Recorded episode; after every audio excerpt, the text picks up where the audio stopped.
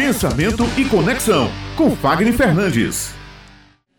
Bom dia, Camila. Bom dia aos nossos ouvintes. Grande Maurício Abraço, Helena, Raio.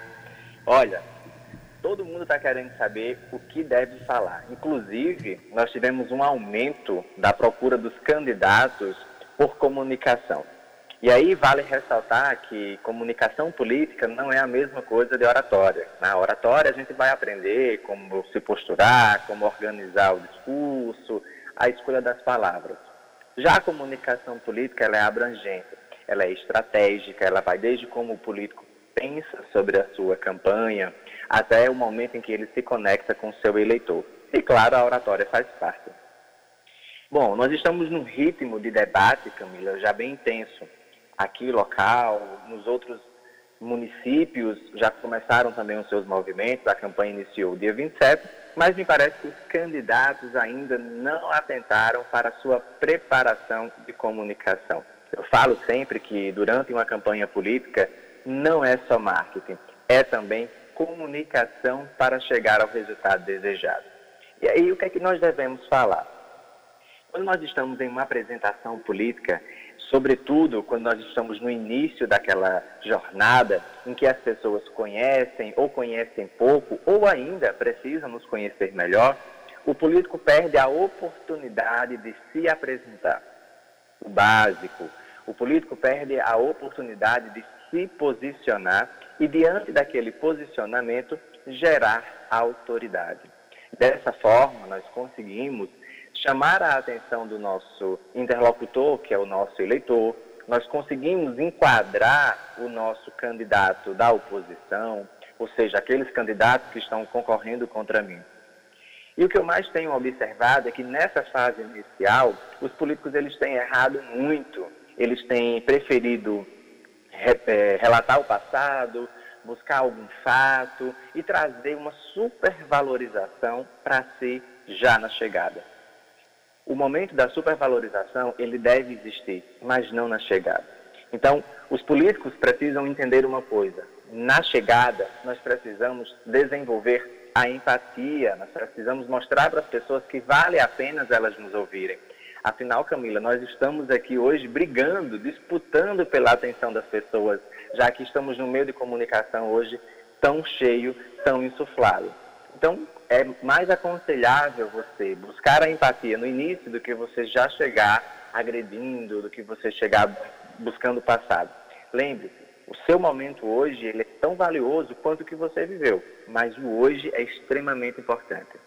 O segundo ponto importante que o político deve ter atenção sobre o que ele deve falar é sobre as perguntas que são feitas e as respostas que precisam ser dadas. Atentar-se ao fato, não desviar tanto do tema é o ideal, seria o mais assertivo. Mas como uh, as, os debates, as entrevistas, a gente sempre acaba percebendo que o político é sabatinado e é necessário, então ele vai trabalhar uma estratégia chamada de evasão. E aí nessa evasão você não deve ser agressivo, você deve ser persuasivo. Para quê? Para mostrar que a pessoa que está entrevistando ou o candidato que está lhe provocando, ele está fugindo daquilo que é o seu projeto atual, aquilo que você deve transmitir para as pessoas como mensagem principal. E que o que passou ficou. Parece meio cruel, ou vocês podem até interpretar que nós estaríamos enganando as pessoas. Não. É obrigação do eleitor buscar conhecer os seus candidatos. E os seus candidatos, eles têm a obrigação de mostrar quem eles são hoje. Ninguém é obrigado a construir provas contra si, isso é inclusive constitucional. E o terceiro ponto, não menos importante, o político deve fazer uma finalização da sua apresentação, seja numa entrevista, seja numa sabatina, seja em um debate, seja hoje em um comício digital, né, que são as transmissões que irão acontecer ao longo da web nesse período eleitoral, eles devem finalizar trazendo as pessoas para um ponto alto, para o ápice do seu discurso. Ou seja, aquele momento que me motiva a querer estar com você, aquele momento que me motiva a confiar em você, aquele momento que você transmite a certeza, aquele momento que você me transmite felicidade, ao mesmo tempo paz, ou seja, eu posso confiar em você. E aí você escolhe as diversas formas para encerrar, seja finalizando com uma proposta, seja finalizando com uma resposta, seja finalizando com uma afirmação, ou seja finalizando com uma intenção. Dessa forma, você entende que há um conjunto, um caminho que você pode destrinchar e falar para as pessoas. É claro que emocionalmente, Camila, isso não é tão simples, porque a gente se envolve quando o entrevistador faz uma pergunta um pouco mais picante, ou mesmo outro candidato, então você se desequilibra.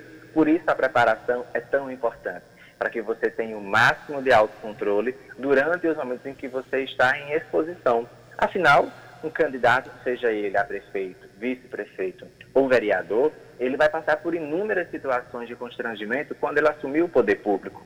Isto é, se ele estiver em busca da melhoria para o seu povo. Então, meus candidatos políticos, fiquem atentos. Nem sempre começar trazendo uma resposta ou uma ação direta que afaste as pessoas de você é sábio.